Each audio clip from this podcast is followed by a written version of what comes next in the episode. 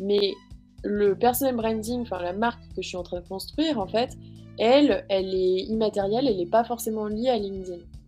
Donc, et ça, c'est un actif euh, que je garde et que je conserve et qui restera avec moi toute ma vie, d'une certaine manière. Et j'ai envie de te dire, en fait, quelle est la différence avec, par exemple, une marque euh, B2C qui se lance en cosmétique et sa dépendance avec euh, Sephora et Monoprix. Mais tu vois ce que je veux dire ou pas? C'est que, genre, demain, si moi je lance une marque de cosmétique, euh, si j'ai pas Monoprix et que je suis distribuée chez Monoprix et chez, euh, Sephora, euh, que ça, ça représente 90% de mes ventes et que demain, en fait, ils décident de me dégommer parce qu'il y a une marque, il y a Respire qui arrive et qui est mieux que moi. Qu'est-ce qui se passe pour moi? En plein milieu de l'école scolaire, en fait, enfin, l'année scolaire, je me suis faite démarcher pour devenir mannequin et donc j'ai tout plaqué pour me lancer dans du mannequinat pendant 4 ans. Le sixième étage est le podcast des professionnels pour qui l'immobilier est bien plus qu'un métier. Je suis Idriss, auteur du blog idrissrera.com. Avec mon acolyte Ori, nous vous proposons de rencontrer des professionnels de l'immobilier qui font l'immobilier d'aujourd'hui et de demain. Bonjour Mona Laves, je suis ravi de t'accueillir. Je euh, fais un podcast avec mon collègue Idriss Rira qui s'appelle Sixième étage et on a décidé sous euh, le biais de l'immobilier de pouvoir discuter avec des personnes qui de près ou de loin peuvent nous aider à avancer dans notre métier. L'idée c'est de partir avec beaucoup de fraîcheur puisque tu ne fais pas partie du monde de l'immobilier pour pouvoir avoir un regard neuf et venir nous aider directement dans notre domaine d'expertise. J'ai vu que c'était très protéiforme et que tu avais eu un parcours assez atypique. Est-ce que tu pourrais tout d'abord te présenter euh, pour les gens qui nous écoutent? Euh, bah Déjà, merci Aurélie de m'inviter, c'est euh, sympa. Et donc pour me présenter rapidement, moi je suis modèle à je suis solopreneur et fondatrice du Social Hack Club. Et au quotidien, en fait, j'accompagne des dirigeants d'entreprise, entrepreneurs ou freelance gagner en visibilité sur leur projet grâce à la création de contenu. Donc moi, je suis vraiment du côté de la force de l'inbound marketing, comme on dit, euh, pas du tout de l'outbound ou de la prospection. Euh, non pas que ce soit pas bien, mais euh, moi, ma spécialité, en tout cas, elle est vraiment sur l'inbound. voilà, ça fait un an que je suis sur LinkedIn. Je fais toute mon acquisition client comme ça. Et, et à terme, j'aimerais bien aussi développer des formations euh, des produits en ligne. J'ai déjà commencé par exemple avec euh, le manuel LinkedIn que j'ai fait avec Thibault Louis, qui a plutôt bien fonctionné jusqu'ici. Euh, j'ai pu voir, puisque tu en avais parlé, que tu avais eu aussi à un moment une carrière de mannequin. Ouais, En fait, si tu veux, moi je suis toujours très attaché au parcours de vie des gens parce que j'ai l'impression qu'à chaque fois qu'on arrive à un endroit, on peut se servir vraiment, même quand c'est dans d'autres sphères et dans d'autres domaines, se servir de quelque chose. Toi, tu aurais Qu'est-ce que toi, tu retires de cette période-là par rapport à, la personne que tu es aujourd'hui? Du mannequinat, euh, plein de choses. Alors ouais, donc j'ai fait ça pendant 4 ans. Pour te donner un petit peu, euh, alors juste les grandes lignes déjà de mon, parcours. Aujourd'hui, j'ai 29 ans, je vais sur mes 30. Et en fait, euh, j'ai fait donc le lycée classique, enfin à Bibac. Et après, à 18 ans, je me suis dit, moi, je veux faire une école d'art, parce que j'avais pas du tout envie de partir en, commerce comme tout le monde. J'ai fait ça pendant un an et demi et en plein milieu de l'école scolaire, en fait, enfin l'année scolaire, je me suis faite euh, euh, démarcher pour euh, devenir mannequin et donc j'ai tout plaqué pour me lancer dans du mannequinat pendant 4 ans. Et au bout de 4 ans, en fait, pour moi, ça avait toujours été un peu un pari. Parce que le mannequinat, bah, c'est un peu comme un ticket de loto. Hein. Soit on gagne, on devient millionnaire, soit on perd, et puis bah, il se passe rien. quoi. du coup, moi, je m'étais dit, voilà, je vais, je vais tenter pendant 3 ans, je vais voir ce que ça donne. Euh, et, au bout de trois ans, bah, je, gagnais bien ma vie, mais euh, je voyais bien que je n'allais pas devenir Kate Moss. Et du coup, euh, pour moi, ça servait à rien. Donc je me suis dit, là, je suis en train de perdre mon temps sur ma carrière, en fait. Et, donc je me suis reposé la question intérieurement de qu'est-ce que j'avais vraiment envie de faire. Et c'est là que j'ai repris des études en communication marketing à l'ISCOM, que j'ai complété avec la fac d'économie de gestion à un moment, parce que je m'ennuyais. Et finalement, j'ai atterri à l'ESCP en, master entrepreneuriat. Et ça, c'était l'année dernière. Voilà. Donc, dans les, euh, dans les grands lignes, mon parcours, un peu atypique, comme certains disent. Euh, et du coup, le mannequinat, qu'est-ce que j'en retiens? Bah, euh, Je pense que là où ça me sert aujourd'hui sur LinkedIn, c'est, et même sur YouTube, c'est de pas trop m'en faire de ce que les gens pensent, ou euh, du moins en fait de mettre mon ego de côté. Parce qu'on a tendance à penser que le mannequinat va en fait vachement booster l'ego, mais euh, parce que euh, ça veut forcément dire qu'on est joli ou qu'on est supérieur à la moyenne, ce qui n'est pas vrai du tout. Mais on oublie en fait que le mannequinat, c'est 99% de rejection. C'est-à-dire qu'on passe la journée finalement à faire des castings et à ce qu'on nous dise non. Et ça, bah, ça a plutôt tendance à faire baisser la confiance ou à atteindre l'ego. Et en fait, moi, ça m'a vraiment appris du coup à le protéger d'une certaine manière et à vraiment différencier mon image de ce que je suis moi dans le fond. Et donc, je pense que ça sur LinkedIn, ça m'aide beaucoup à faire des posts. C'est la première, je pense que c'est la première barrière que les gens ont. En fait, ils ont peur d'être blessés dans leur ego. Et ça, moi, j'ai plus, j'ai plus tellement peur en fait et de ce que tu dis là, ça me renvoie de suite euh, à un parallèle. Alors nous, si tu veux, on a quelque chose qui s'appelle la pige immobilière. Alors je sais pas du tout si tu connais, mais pour aller euh, traiter. Alors la pige immobilière, c'est euh, nous prenons notre téléphone et nous appelons un par un tous les, toutes les personnes qui ont mis en vente leurs biens entre particuliers. Et, et tu imagines bien que les gens ont mis leurs biens entre particuliers, donc ils ont décidé qu'ils allaient le vendre sans agence et toi, tu les appelles en disant bonjour, je suis une agence. Vous ne le savez pas, mais vous avez besoin de moi. Et euh, donc, ça serait bien qu'on bosse ensemble. Et là, tu as un festival, mais presque drôle en fait, tellement tu prends de râteaux. Et, et, et, c'est quelque chose, je, je, reviens sur ce que tu disais, c'est si tu n'arrives pas euh, à mettre de côté ton ego à ce moment-là, chaque refus, tu as envie de te jeter par la fenêtre. Parce que tu te dis, euh, c'est directement Ori qui viennent de dire ça. Et or, c'est vrai que tu es obligé de faire ce switch en disant ils sont pas du tout en train de parler à ma personne à moi et c'est complètement dépersonnalisé. C'est à la fonction de l'agent IMO à ce moment-là euh, qui parle pour que tu puisses revenir dans quelque chose de normal. Et ça, c'était un peu. Je, trouvais que ça, ça, ressemblait, euh, ça, ressemblait beaucoup. Et je trouvais, je trouvais intéressant de pouvoir mettre euh, sur pied ce parallèle euh, et qui est aussi un parallèle qui est intéressant aussi sur LinkedIn, mais ça, on va y revenir. En fait, tu m'as dit tellement de choses en deux minutes que j'avais plein, plein de questions. C'est-à-dire que si tu veux déjà la première des choses, comment tu te retrouves ou comment tu expliques, toi, que tu commences en fait sur une fac d'art? Quelque chose. Alors, quand je dis abstrait, je m'entends. Je ne dis pas que l'art n'existe pas. Je dis on, on, est beaucoup moins concret que le moment où tu décides de reprendre tes études. Qu'est-ce qui fait pour toi ce, ce changement dans le, entre la fac d'art et le, et le marketing, tu veux dire? J'ai pas ben, ta question. Euh, non, c'est ça. Entre le moment où, avant le mannequinat, tu étais sur quelque chose de. Voilà, de, de, de, de je sais pas si on peut appeler ça d'impalpable, mais vraiment entre ce côté art et le côté où tu arrêtes le mannequinat et où tu repars dans des choses qui sont beaucoup plus euh, concrètes, c'est-à-dire marketing, entrepreneuriat. C'est quoi? C'est un switch d'âge? C'est quelque chose que tu as eu pendant ces quatre ans qui te pousse à ça?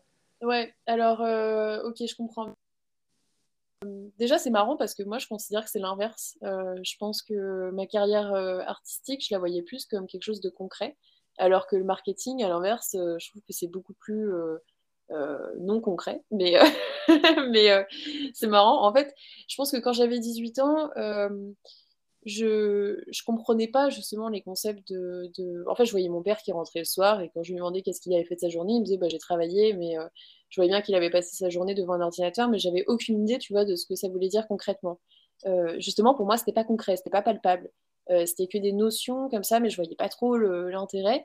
Et moi, j'avais besoin de, de, quelque chose qui soit visuellement concret, tu vois. Donc, pour moi, une œuvre, une d'art, euh, de travailler, que ce soit faire de la sculpture ou de, la couture ou, ou euh, du graphisme, en fait, bah, c'est beaucoup plus concret finalement que de faire une stratégie marketing. Je sais pas si tu vois ce que je veux dire, mais pour moi, quand j'avais 18 ans, ouais, ça me semblait beaucoup plus, beaucoup plus palpable. Donc à l'époque, c'est pour ça que j'étais partie là-dedans, puis aussi parce que j'avais une fâcheuse envie de pas trop faire les choses comme les autres, et du coup, comme tout le monde partait en école de commerce, euh, voilà, moi j'avais vraiment envie de ne pas faire, pas suivre le chemin euh, comme tout le monde, et puis plutôt d'aller vers quelque chose qui me semblait euh, plus, plus concret. Après, ce qui s'est passé effectivement dans Makina, c'est que je me suis rendu compte en fait de ce que c'était que le métier de, de graphiste ou de modéliste. moi, j'avais toujours été, en fait, j'étais partie dans l'art en me disant ce qui m'intéresse, c'est la direction artistique plutôt, mais pas forcément le chemin qui mène à ça. Et, en fait, je me suis rendu compte des métiers artistiques quand j'étais en école, enfin quand j'étais mannequin. Parce que quand j'ai vu les couturiers faire leur, leur, les, les, tenues sur, sur moi, euh, en tant que mannequin, ou quand j'ai vu euh, tous les métiers qu'il y avait à côté, euh, tu vois, que ce soit les photographes, les graphistes qui travaillaient après sur les retouches photos, que ce soit les costumiers, ceux qui font les décors dans les, dans les défilés, ou ceux qui font les mises en page après un magazine, enfin, tous les métiers qui sont autour en fait de, la mode. sont des, métiers artistiques et, et, là quand je les ai vus je me suis dit bah en fait non moi c'est pas c'est pas ça que je veux faire. Euh, moi, j'ai envie de la, finalité, mais pas, euh, pas du chemin. Et donc, euh, là, à 23 ans, effectivement, j'étais plus âgée après. Et j'ai refait la réflexion. je suis retournée sur étudiant.com ou un truc, un truc comme ça pour refaire un petit test de, personnalité et voir qu'est-ce, que, qui me plaisait. Et en fait, déjà à 18 ans, on me disait marketing, commerce, c'est fait pour toi, mais je l'avais refusé, tu vois. Alors qu'à 23 ans, bah, comme j'avais vu ce que c'était, euh, là, j'avais un, regard nouveau sur la question. Est-ce que tu sais ce qui faisait qu'à ce moment-là, on te disait que c'était fait pour toi? Franchement, aucune idée. Ma mère, elle, euh, si elle était là, elle te dirait euh, Maude, depuis le début, je sais qu'elle va finir dans le commerce, elle pourrait vendre sa propre mère. J'ai jamais compris pourquoi elle disait ça. faudra, faudra, quand même que tu lui demandes de, nous trouver. Bah, ouais, je lui ai demandé, mais elle, elle, est incapable de te dire. Elle te dira, je sais pas, c'est comme ça, je le sens, c'est fait pour toi. Aucune idée. Et le, le, moment, en fait, où, où, tu fais tout ça et où tu décides euh, d'aller, on va dire, vers les réseaux sociaux, est-ce qu'il y a quelque chose de particulier qui t'amène vers euh, ce canal de prédilection LinkedIn? Est-ce que c'est euh, quelque chose qui se fait petit à petit? Est-ce que c'est -ce c'est une révélation? Comment tu arrives là-dedans? Ouais, en fait, c'est quelque chose de particulier, je vais te dire. C'est euh, même, en fait, c'était euh, au début, j'étais avec une, euh, une cofondatrice, on était deux. c'était Emeline Chen Pochwen. En fait, la manière dont ça s'est passé, la dernière année que j'ai fait l'ESCP, donc Master Entrepreneuriat, l'année est divisée en deux. Il y a six mois de cours et après, il y a six mois d'expérience professionnelle, comme ils disent, qui se matérialise soit par un stage de six mois, soit par euh, un business plan euh, et donc monter un business pendant six mois. Moi, j'avais pas fait euh, master entrepreneuriat pour faire un stage, donc je m'étais dit je vais faire un business. Et comme on devait être deux, on s'est mis ensemble avec Emeline parce que on s'entendait bien et qu'on croyait qu'on pouvait révolutionner le, monde ensemble. on est arrivé sur cette idée de faire une école qui forme aux réseaux sociaux. Et très rapidement, il a fallu en fait qu'on fasse un crash test, qu'on tente euh, de, promouvoir l'idée et qu'on on teste pour savoir s'il y avait un marché ou pas. Et en fait, euh, Emeline avait, euh, on avait, on avait rencontré Grégoire Gambato qui était venu dans notre cours, sauf qu'Emeline avait commencé à le suivre sur LinkedIn. Et là, elle, elle s'était rendue compte que Grégoire, c'était il y a un an et demi, tu vois, deux ans, c'était, c'était juste après le confinement, en fait, l'été juste après le premier confinement. Déjà 800, 800 likes sur des posts, faisait des millions de commentaires, et puis en fait, à cette époque-là, il était tout seul à faire ça. Et, euh, du coup, on s'était dit, euh, putain, c'est fou quand même, s'il fait ça, il doit bien y avoir une raison. Ça doit bien marcher quand même pour son business derrière. Donc, on a eu l'intuition qu'il y avait quelque chose à faire. On a regardé un webinar de Benoît Dubo à l'époque, et on s'est dit, euh, ok, on a chopé les grandes lignes, et, et, après, on a fait notre premier post, toutes les deux qui annonçait du coup le lancement du Social Club. Et à ce moment-là, on a fait 300 euh, likes euh, chacune sur nos 500, 500 euh, visites sur le site web et puis une, une, petite centaine d'adresses mail, tu vois, alors que le business, il n'existait même pas. Il y avait, il y avait encore rien du tout. Et en fait, à partir de ce moment-là, vraiment, on s'est rendu compte de la force de LinkedIn. Moi, je me suis dit, OK, en fait, y a, clairement, il y a un truc à faire l'idée concrète du Social Club, puisque bon, là, tu es au moment où il n'y a pas le contenu, effectivement, mais il y a déjà l'idée. C'est quoi l'idée concrète? Qu'est-ce que qu'est-ce que vous vous dites toutes les deux? C'est quoi euh, la définition la plus simple du Social Club? Alors, la définition la plus simple du Social Club à l'époque, c'était de devenir une école qui forme aux réseaux sociaux. Donc, euh, une école comme euh, le wagon, tu vois, une école un peu innovante qui dure trois mois et qui permet la, la réinsertion professionnelle, en fait. Là, tu me dis au début, est-ce qu'on est, est resté là-dedans? Est-ce que ça a complètement évolué? Est-ce que tu as fait le fameux pivot dont tout le monde parle? Ouais. Euh, moi, j'ai l'impression que je fais des pivots tous les quatre matins, mais euh, après. Euh, Faut croire que je m'en sors pas trop mal avec mes pivots. Mais ouais, non, ça a changé parce que ce qui a changé déjà, c'est qu'on s'est séparé avec Emeline en octobre de l'année dernière. Donc, d'un coup d'un seul, je me suis retrouvée seule.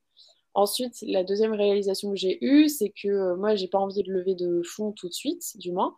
Euh, et donc, je me suis rendu compte, en fait, que de faire un projet comme ça, ça allait être beaucoup plus long que ce que je pensais, beaucoup plus gros, et que je pouvais pas, en fait, euh, moi, à mon échelle, seule entrepreneur, en plus débutante, je pouvais pas lancer un projet comme ça toute seule.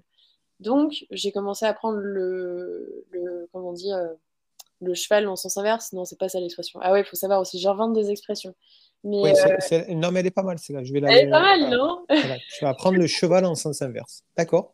Dis-nous juste ce que tu voulais dire. Je vais essayer de trouver un truc qui existe, mais d'accord. J'arrive à le trouver, celle-là, mais tu vois ce que je veux dire Genre, euh, de, prendre. Euh, la, charrue avant les bœufs, ça va ou ça marche pas? Bah non, c'est pas exactement ça, mais c'est ouais, c'est de, de, prendre le sujet en sens inverse, soit de commencer dans l'autre sens euh, et, je me dis, bon, bah, je vais plutôt construire les choses au fur et à mesure et petit à petit et aller à mon niveau à chaque fois, et bloc par bloc. Quoi. Donc le premier bloc, bah, en fait, c'est de commencer par du service en B2B. Et donc aujourd'hui, c'est ce que je fais. Tu vois, quand je te disais, j'accompagne mes clients euh, dirigeants, en fait, je vends euh, des accompagnements personnalisés, enfin, c'est du coaching, quoi. et après, je commence à développer au fur et à mesure les formations en ligne. Et à force, ce que j'espère, c'est que en fait, je vais pouvoir compiler toutes ces formations et que dans 3-4 euh, ans, ça devienne l'école que j'avais à la base en tête.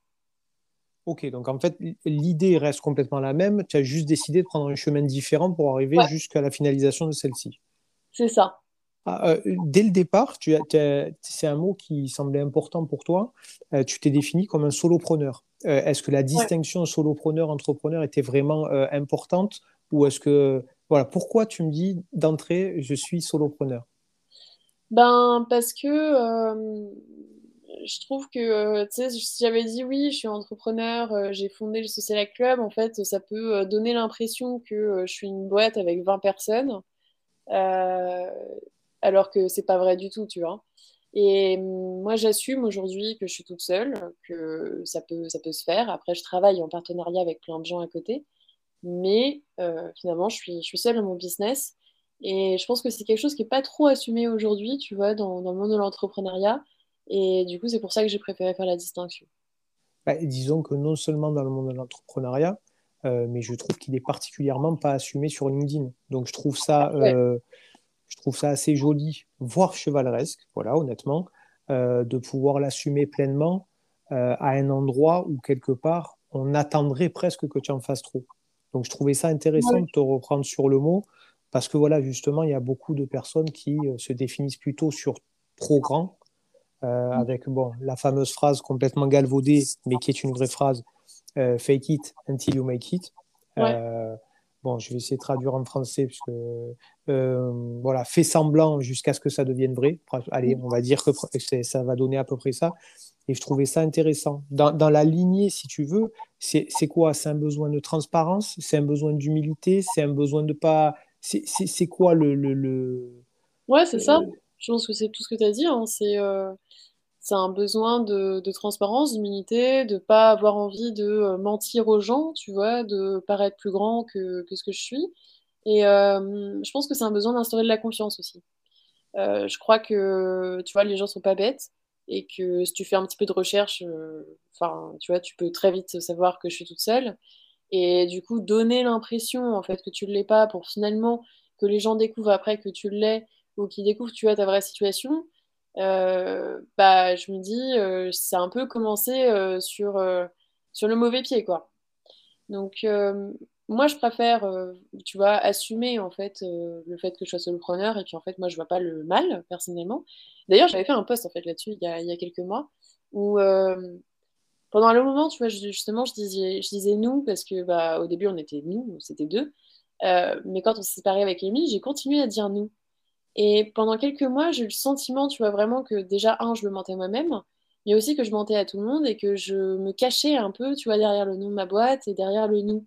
Comme si, bah, du coup, euh, c'était pas moi qui prenais vraiment une décision et qu'à chaque fois, s'il y avait une mauvaise décision qui était prise, tu vois, je pouvais, je veux dire, bah non, c'est pas juste moi, en fait, on est, on est plusieurs.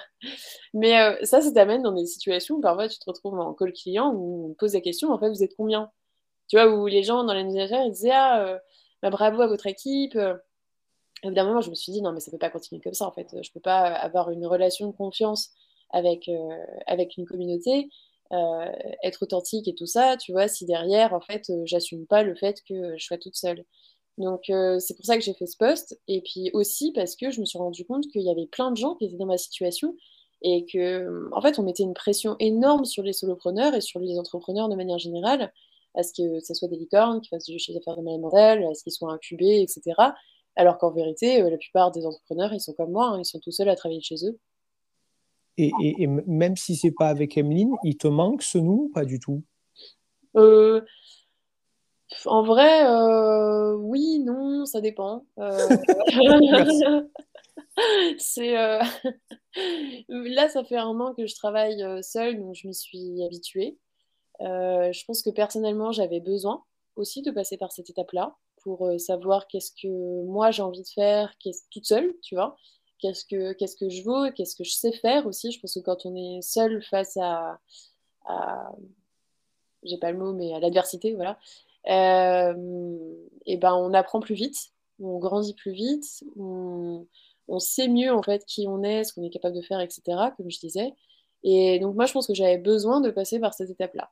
Après, euh, je suis pas, euh, je suis pas fermée à l'idée de, tu vois, de rencontrer quelqu'un. J'aimerais bien. c'est marrant parce que je dis ça comme si je parlais de, de l'amour de ma vie, mais enfin, je suis pas fermée à l'idée de rencontrer un business partner.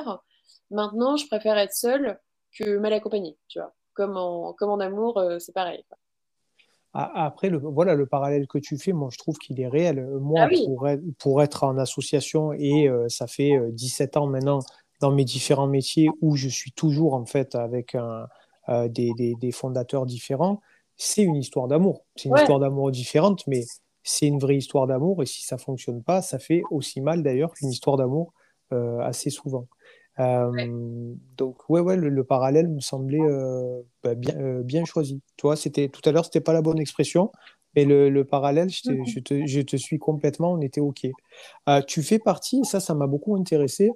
de la génération, et là je ne vais pas parler d'âge, je parle plutôt de, de, de, ces derniers temps, on va dire ces dernières années, de jeunes entrepreneurs ou solopreneurs qui en fait n'ont pas peur d'avancer par itération et, en fait, de montrer ça. C'est-à-dire, euh, euh, avant, si tu veux, moi qui, qui ai maintenant 42 ans, donc euh, j'ai le droit de dire avant c'était mieux, mais là, sans, sans le c'était mieux, avant, nous, on avait vraiment peur de ça. C'est-à-dire qu'on essayait d'acquérir de l'expérience, on se taisait, on se taisait, on se taisait, et au moment où on estimait à tort ou à raison qu'on avait assez d'expérience, on commençait à y aller. Or, vous, je trouve qu'une des vraies différences qui est intéressante à remarquer, et ça plaît ou ça plaît pas, c'est que vous acceptez cette idée de regarder, je vais avancer, je vais me planter, je vais re-avancer, et à la fin, vous allez voir qu'on apprend ensemble. Et je trouvais ça assez intéressant de te voir naître quasiment sur les réseaux sociaux jusqu'à un, endroit où tu te dises, ça y est, vous avez bien vu, je vous ai tout montré, j'ai rien caché et j'ai réussi. Est-ce que c'était voulu ou est-ce que c'est complètement euh, comme ça que...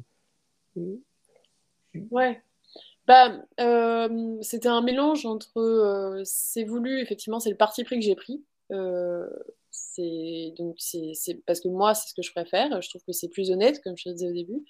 Et, et, je crois vraiment, en fait, en la stratégie du building public. Ça, c'est les Américains qui le disent tout le temps partout, en fait, que finalement, c'est est-ce que tu crois, tu vois, la stratégie du personal branding, du building public moi, j'y crois. Je crois que sur le long terme, ça va faire une différence. Maintenant, c'est un pari euh, total euh, que je fais. Mais moi, c'est une situation dans laquelle, personnellement, je me retrouve mieux que dans le fake it until you make it, tu vois. Justement, c'est une question de philosophie. Euh, je crois que c'est comme ça que tu crées une communauté dans laquelle les gens, ils ont confiance en toi, tu vois. Et, c'est comme ça qu'ils ont envie de te suivre et qu'ils ont envie de t'élever et puis qu'après, potentiellement, ils ont envie d'acheter tes produits aussi plus qu'à un concurrent en fait, qui est froid et, et qui est une marque corporate. On voit en parallèle, euh, si tu veux, il y a aussi Thibault Louis, qui est, euh, j'allais dire, ton. Bah, je ne sais pas si on va appeler ça un alter ego, mais c'est vrai qu'on voit qu'il y a un vrai travail ensemble. Le, dernier manuel LinkedIn, c'était un travail commun de votre part. On voit, en, fait, c'est quoi l'idée? C'est une émulation? C'est un concurrent sain Comment ça se passe? C'est quoi votre relation en fait?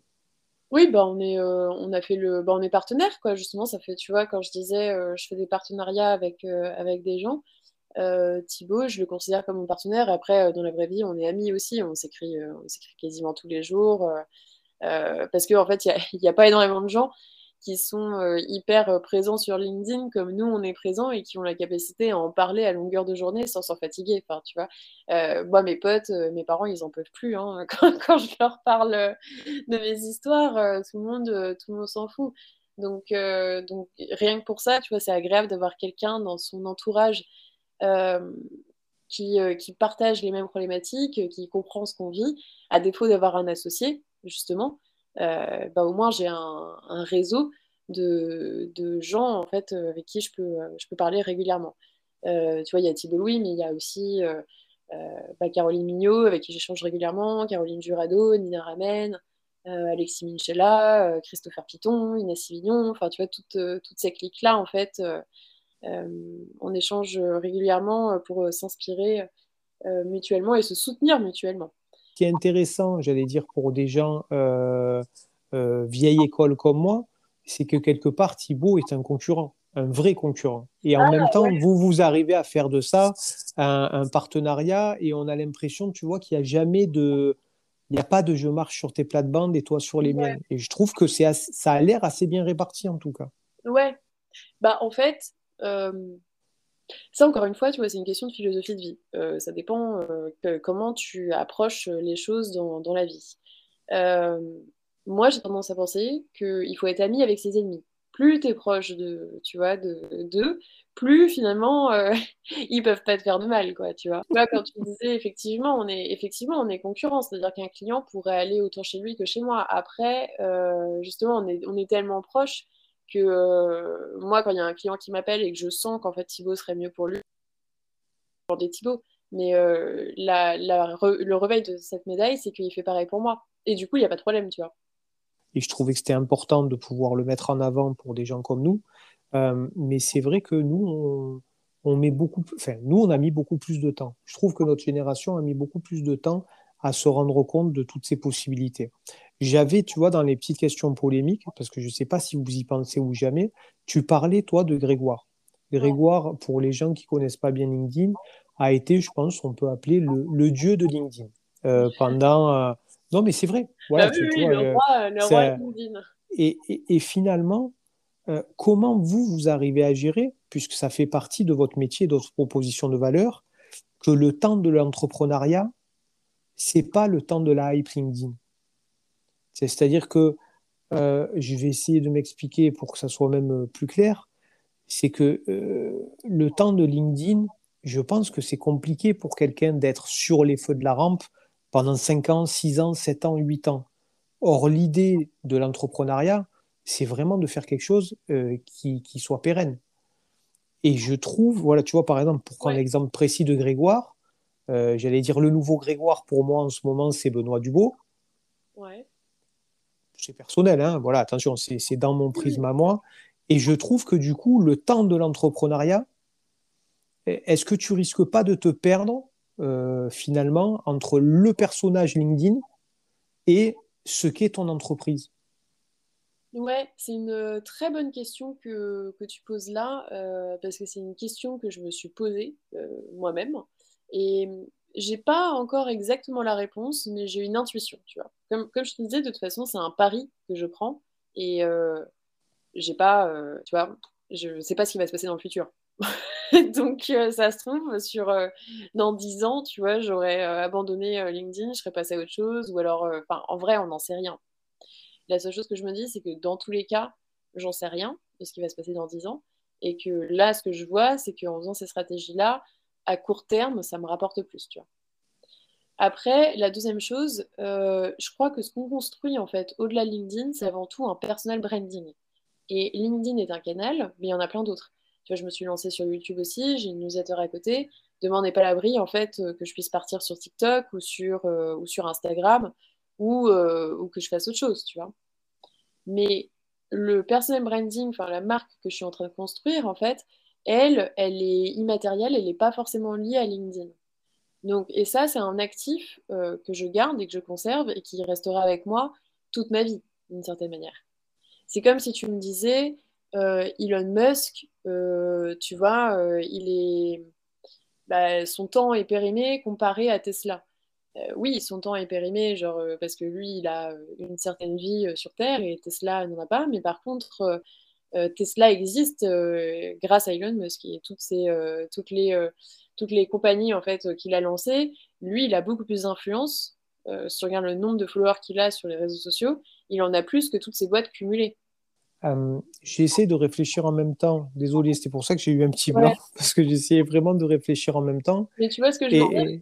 Je vois ce que tu veux dire, mais justement, ça m'amène à continuer à parler de ce, de ce, tu vois, de cette différence entre le temps de l'entrepreneuriat et le temps de LinkedIn. Mm. C'est que je pense qu'Elon Musk a fait quelque chose d'énorme mm. et a profité des réseaux pour que ce quelque chose d'énorme puisse, puisse euh, être encore plus énorme. Bah oui. J'ai peur que les rois de LinkedIn, c'est le fait d'être les rois de LinkedIn qui les amène quelque part à faire monter leur société. Et j'ai peur, tu vois, de ce temps où en fait la hype partira sur quelqu'un d'autre. Ouais. et, et, si tu veux, vraiment, je trouvais que l'exemple de Grégoire et de Germinal était un bon exemple, puisque euh, je dévoile, il n'y a pas de secret. C'est-à-dire que Grégoire avait décidé de laisser une énorme carte blanche à Nina, par exemple, qui, était, euh, qui travaillait chez Germinal, et que le monstre, entre guillemets, qu'il a créé, lui a un peu échappé, puisqu'à un moment, Nina a décidé de partir de Germinal. Et quand ta marque, elle est assise, que tout est clair, que tu as différents canaux d'acquisition, que tu vas de partout et que ça fait 15 ans que tu es là et que tu es solide, c'est une chose. Mais quand tu as laissé tes clés, ou en tout cas euh, euh, le double des jeux de clés à quelqu'un et que cette personne-là s'en va et que tu es connu principalement par LinkedIn, j'ai, en fait, voilà, j'ai un peu peur de, ce, de cette hype successive. Est-ce qu'à la fin de la hype, il n'y a pas aussi quelque part la fin de la société?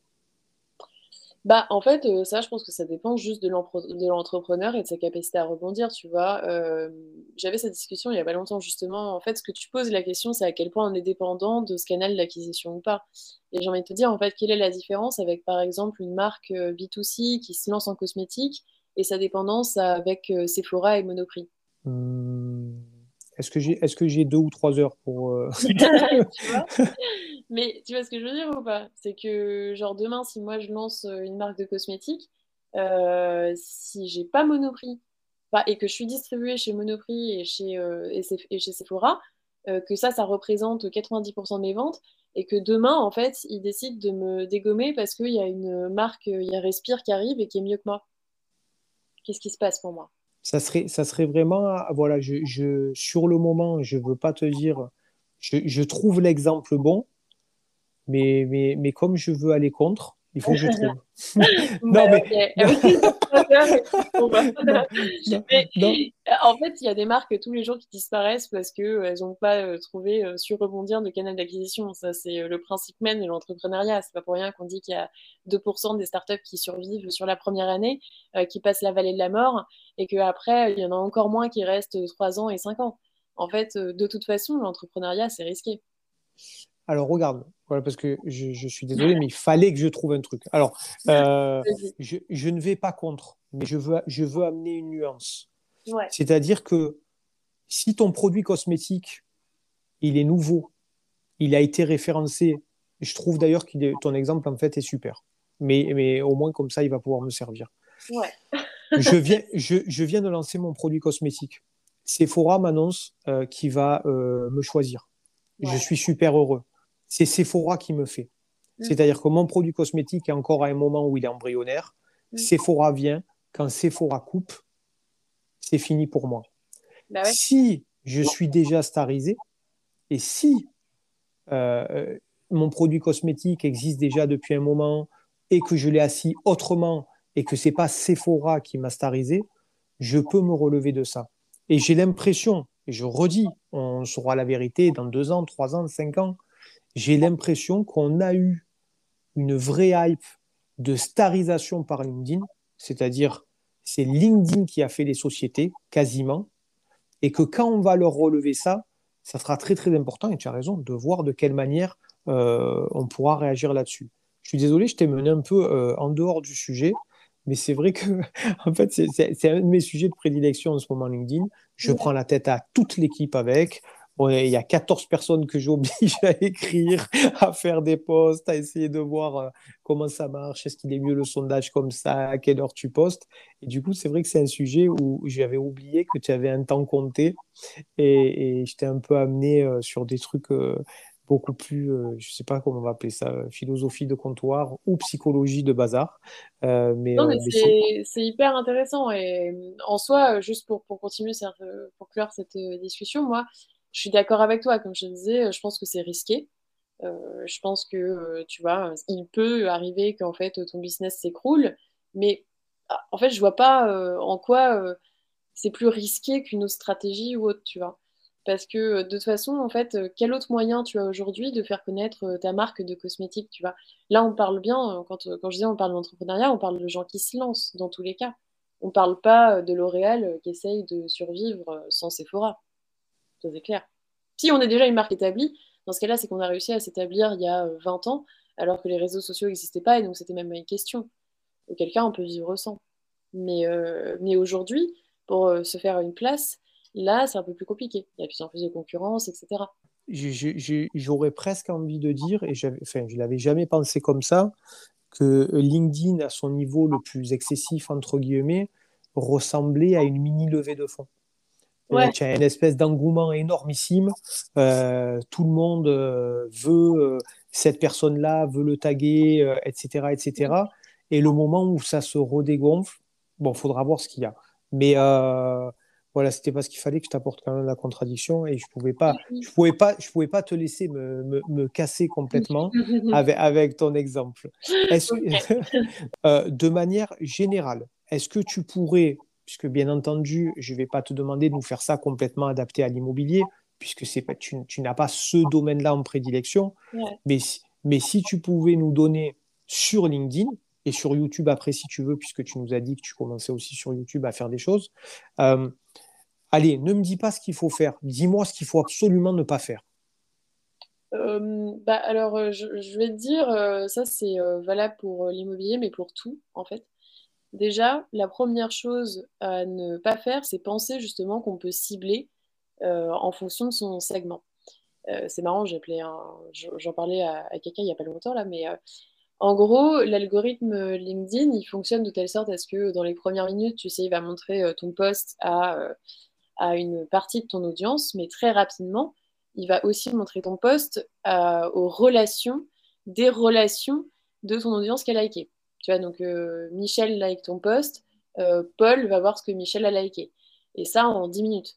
Donc en fait, très rapidement, ton post est hors de ton contrôle et tu peux pas savoir qui va le voir. Parce que toi, tu peux euh, genre vérifier qui est dans ton réseau 1, mais tu peux pas savoir qui est-ce que Michel, lui, va ajouter sur LinkedIn, tu vois. Donc déjà, partir du principe que, en fait, il n'y a pas... Il a pas vraiment de secteur, tu vois, que tu sois dans l'immobilier ou dans ou dans euh, la finance euh, ou euh, dans la mode, etc. Dans tous les cas, tu t'adresses à la même cible que moi, genre à l'audience LinkedIn de manière générale, tu vois.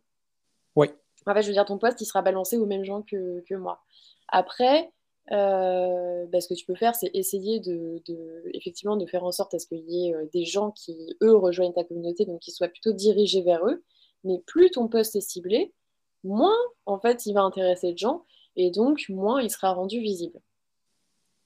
Voilà, je ne sais pas si c'était clair, mais... Euh, non, tout était très clair, mais tu m'amènes alors sur... Mais c'est trop court en fait, mode. Voilà, fallait faire plus long. Mais c'est pas grave. Bon, euh, tout était très clair. Mais justement, là, tu arrives sur une vraie euh, thématique de LinkedIn, c'est-à-dire en enlevant le fait que, bien entendu, si ton poste est vu par zéro personne, il ne sert strictement à rien, ben, sauf à toi pour l'avoir écrit et j'allais dire que rien que de l'écrire, des fois, tu as les idées qui sont beaucoup plus claires après qu'avant. Mais bon, levons cet endroit-là, ce moment-là.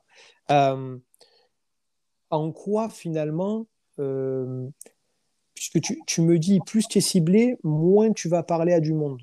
Mais plus tu es ciblé sur ton boulot en même temps, plus ce monde devrait être qualifié et pourrait être intéressé par ce que tu fais. Comment tu jauges les deux? Et ben justement, tu fais la stratégie euh, tofu, mofu et bofu. C'est-à-dire que euh, tu vas avoir des postes qui sont euh, top of funnel, donc qui eux en fait vont s'adresser à genre vraiment autant la grand-mère du quartier que le boulanger du coin, que le starter peur de donc ça peut être, tu vois, parler de sujets du télétravail, par exemple, ou Nina Ramen qui parle de féminisme. Tu vois, ça, c'est des sujets qui intéressent beaucoup, beaucoup de monde et qui peuvent faire 100 euh, 000 vues, 1 million de vues facilement. Ça, ça va te ramener du monde sur ta page, du monde qui va apprendre à te connaître, etc. Après, tu passes à du mofu. Donc là, c'est un peu plus tu rentres dans ton secteur. Donc moi, par exemple, c'est marketing. Je vais donner mes opinions sur le marketing, commencer à me différencier de mes compétiteurs. Et après, j'ai des postes BoFu qui, eux, en fait, sont vraiment spécialisés sur mon expertise, qui va être LinkedIn, l'inbound marketing, l'audience building, etc. Mais si je fais que des posts fous, en fait, euh, l'audience va être très très longue à se créer, ça va être très très lent, et ça c'est ce que tout le monde fait justement, et donc euh, je vais avoir seulement 10 likes, 20 likes sur mon post, et, euh, donc il sera vu seulement par 2000 personnes, tu vois. Donc en fait, j'aurais pas, j'aurais du mal à trouver des clients. Alors que si en fait je booste ma communication tofu, ça va me permettre de faire des posts à 1000 likes qui, eux, en fait, vont ensuite rendre visite mes posts euh, fous auprès de ces gens-là. Je, rappelle quand même, je suis obligé de le dire euh, aux gens euh, qui écoutent, c'est que toi, c'est fini, tu es déformé professionnellement, mais ce, ce qu'elle vient de dire, tu n'auras que 2000 vues, ne vous inquiétez pas, c'est déjà pas mal que 2000 vues. Bah, non, mais parce que voilà. Mal, mais ça suffit pas en fait pour, euh, pour créer une, vraiment une audience et puis faire un chiffre d'affaires euh, qui, est suffisamment euh, intéressant, tu vois, pour avoir une stratégie inbound marketing qui devienne vraiment intéressante. Est-ce que tu, est-ce que tu aurais un dernier mot, un conseil pour tous les gens, voilà, qui, allez, tu sais quoi, pour tous les gens qui doutent encore de l'intérêt euh, de poster sur LinkedIn bah, moi, je dirais que ouais, je fais tout mon chiffre d'affaires comme ça, mais sinon, je vais donner un exemple sur le manuel LinkedIn plus concret. Euh, on a fait une vente flash en deux jours. On a dit 48 heures. Le manuel LinkedIn, il est à 35 euros au lieu de 79. On en a vendu 200 en 48 heures.